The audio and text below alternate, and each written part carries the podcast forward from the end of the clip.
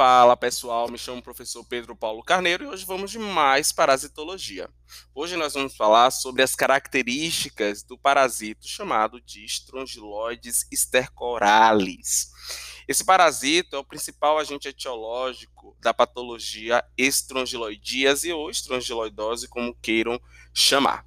É um pequeno nematóide encontrado no solo, na água. Hoje nós já sabemos que existem mais de 50 espécies do gênero estrongiloides, porém a espécie stercoralis é a principal que parasita o homem. Esse parasito é característico de regiões tropicais e subtropicais, onde indivíduos infectados podem apresentar a infecção de forma assintomática ou apresentar quadros clínicos como enterites ou enterocolites. Qual a diferença entre os dois? As enterites nada mais são do que processos inflamatórios na mucosa dos intestinos, tanto intestino grosso quanto intestino delgado. E enterocolites aí a gente já está falando de processo inflamatório apenas no intestino delgado, principalmente na região do colo, e é responsável por provocar sintomas como cólicas, diarreia, vômitos, mal-estar, febre. A infecção por Strongyloides stercoralis é comum, principalmente na região de zona rural ou em áreas que possuem é, deficiências relacionadas a saneamento básico. A transmissão desse parasito é dado de forma facilitada, onde as larvas filarioides infectantes penetram usualmente através da pele ou ocasionalmente através das mucosas, principalmente na região da boca e do esôfago. Em condições naturais, a infecção percutânea se realiza de modo idêntico aos dos ancilostomídeos.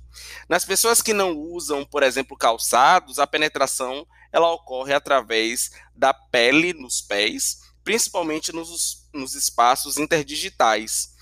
Lateralmente, em específico, também há uma maior é, facilidade na penetração.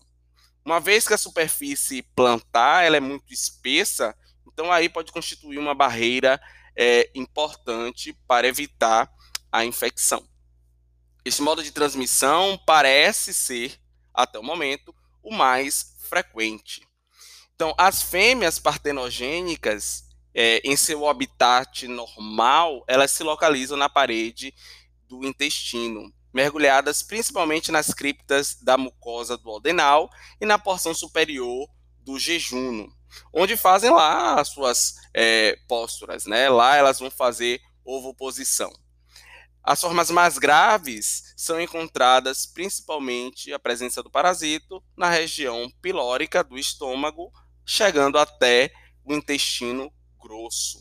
Uma característica interessante do ciclo de transmissão é que as larvas rabiditoides eliminadas nas fezes do indivíduo parasitado podem seguir dois ciclos, ou partenogênico e o indireto, sexuado ou de vida livre. Ambos são ciclos monoxênicos. Isso ocorre por, devido a uma constituição genética das fêmeas partenogênicas, que são triploides, ou seja, 3N, e podem produzir simultaneamente três tipos de ovos, dando origem a três tipos de larvas rabiditoides. Uma larva rabiditoide triploide, ou seja, 3N, que vai se transformar em uma larva filarioide triploide com capacidade infectante e completa o ciclo direto, ou uma larva rabiditoide diploide, que vai originar uma fêmea de vida livre, e uma larva rabiditoide haploide, que vai evoluir para um macho de vida livre. Essas duas últimas vão completar o ciclo indireto. Parasita extremamente interessante, muito diferente dos demais, e com isso nós finalizamos o nosso podcast do dia. Um abraço para vocês.